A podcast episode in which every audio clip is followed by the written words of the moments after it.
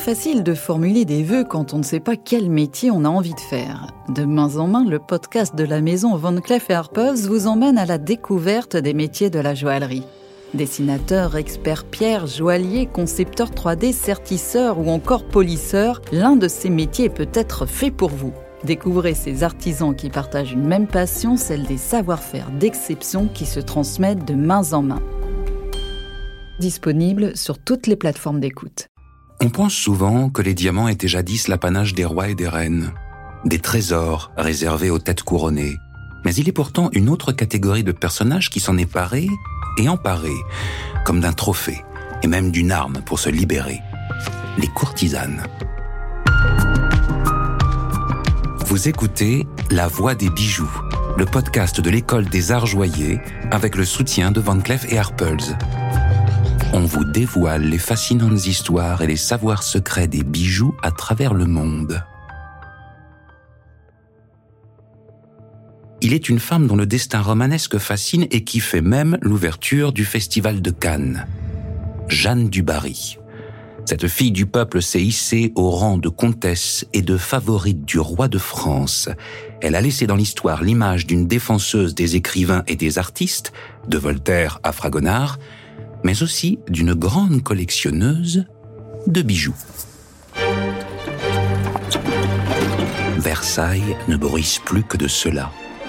Les bummers, joyés de la couronne, se sont vus demander par le roi de créer le plus beau collier du monde, le joyau des joyaux, garni des diamants les plus riches, les plus gros, les plus éclatants, de l'eau la plus pure. Et tout cela pour l'accrocher au cou d'une courtisane. Et cette courtisane, c'est elle.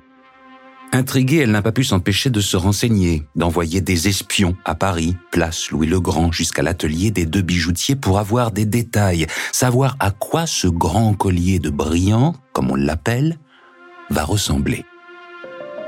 Le grand collier de brillant est peut-être euh, tout simplement le plus beau bijou du monde. Léonard Pouy, docteur en histoire de l'art et enseignant-chercheur à l'école des arts joyers. C'est le plus beau, le plus grand et le plus fastueux bijou jamais confectionné, tout simplement parce qu'il pèse 2800 carats. Euh, faut imaginer qu'on s'approche du demi-kilo en termes de poids de gemme, puisque euh, un carat c'est 0,2 grammes. C'est un bijou nouveau avec des pierres complètement inédites et exceptionnelles qu'on n'a jamais vues et qu'on ne verra jamais plus.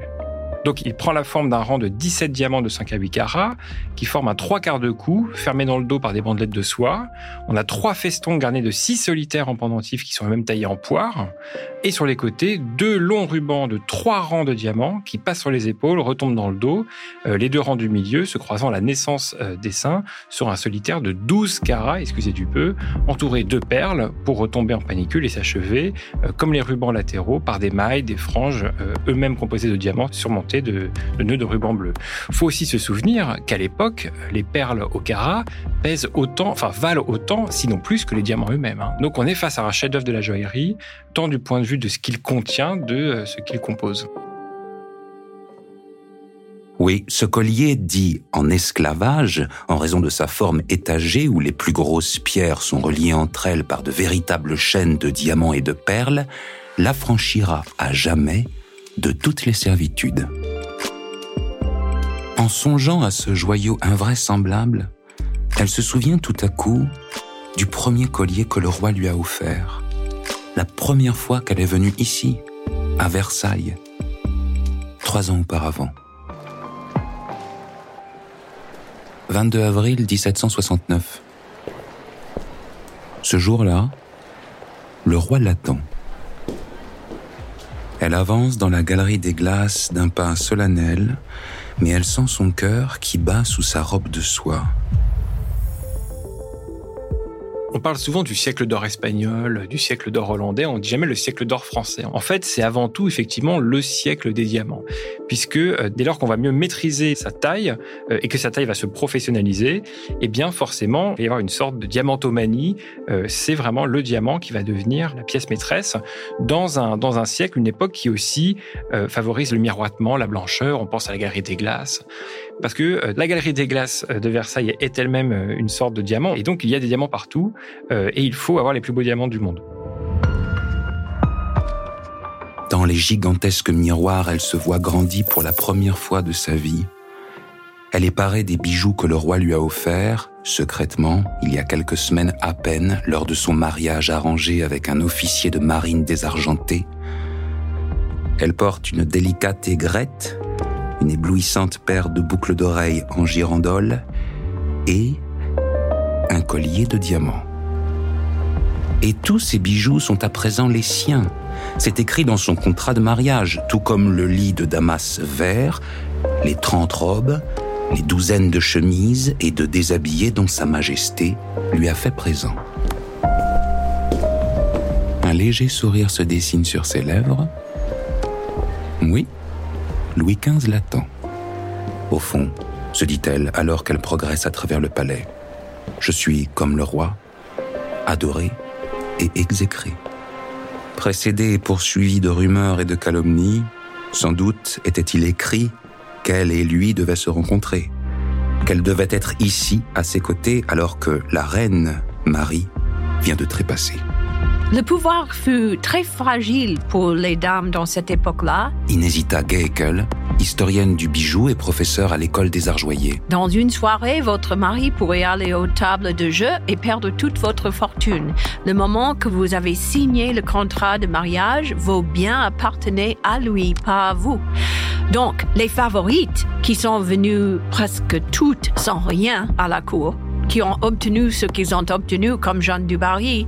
Pour elles, les diamants, les bijoux furent leurs biens. Il faut se souvenir que c'était un milieu agité. Quand on dit agité, les fortunes se font et se défendent comme cela dans un jour.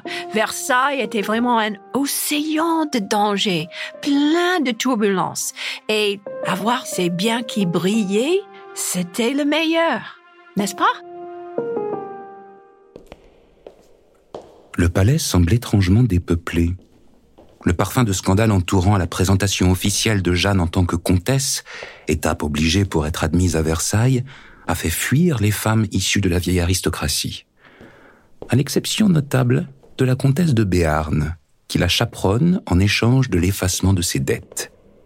Les autres ne voient en elle qu'une putain royale, comme avant elle la Pompadour, car tous ceux qui la regardent savent de qui viennent les diamants qui brillent à son cou mais Jeanne n'en a cure.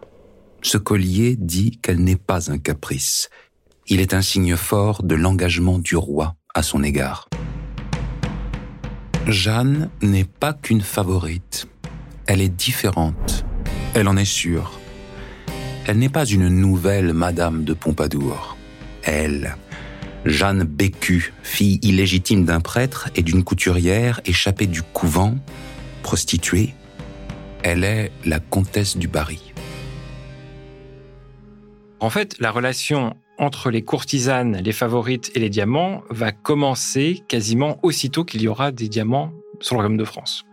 Euh, sous Charles VII, donc très très tôt, hein, euh, à l'époque où euh, on découvre en fait les toutes premières bagues serties de diamants, et eh bien déjà dès cette époque, on sait que Agnès Sorel, donc la favorite de Charles VII, lui aurait demandé une bague en or sertie d'un diamant mais ce serait donc la première femme qui aurait porté une bague avec un diamant au sein du royaume de France, à une époque où c'est d'ailleurs interdit. Hein. Euh, euh, les femmes sont interdites de porter des, bijoux euh, aussi précieux.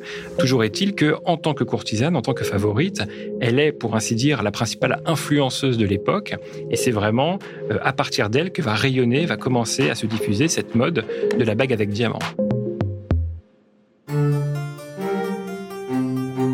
Alors que la lumière chatoie en se diffractant dans son collier, Jeanne pense qu'il lui faudra accumuler d'autres diamants, d'autres parures qui lui serviront d'aile, voire même de parachute si elle devait tomber demain en disgrâce. Car elle le sait, les bijoux sont la seule richesse qu'une femme est en droit de posséder en son nom et de manipuler à sa guise. On les achète dans les moments de gloire, on les revend quand le temps tourne à l'orage. Les diamants sont dans les mains d'une femme un capital et une monnaie qui échappe au pouvoir des hommes qui y croient tout contrôler.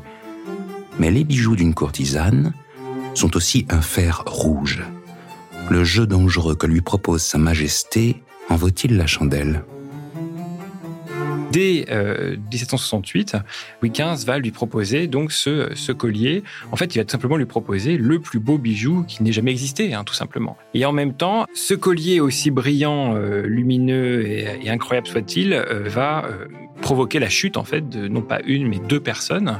la première, c'est évidemment la Dubarry, Louis XV qui pensait euh, honorer, euh, honorer sa maîtresse de la plus belle des façons, finalement qui va mourir avant que le, collier ne puisse être réalisé et surtout euh, payé. Dès lors, le collier va être proposé à la vente à Marie-Antoinette qui n'en voudra pas. S'enclenche donc l'affaire du collier de la reine qui est assez complexe mais qui est croustillante. Mais ceci est évidemment une autre histoire. La voici dans le salon du conseil.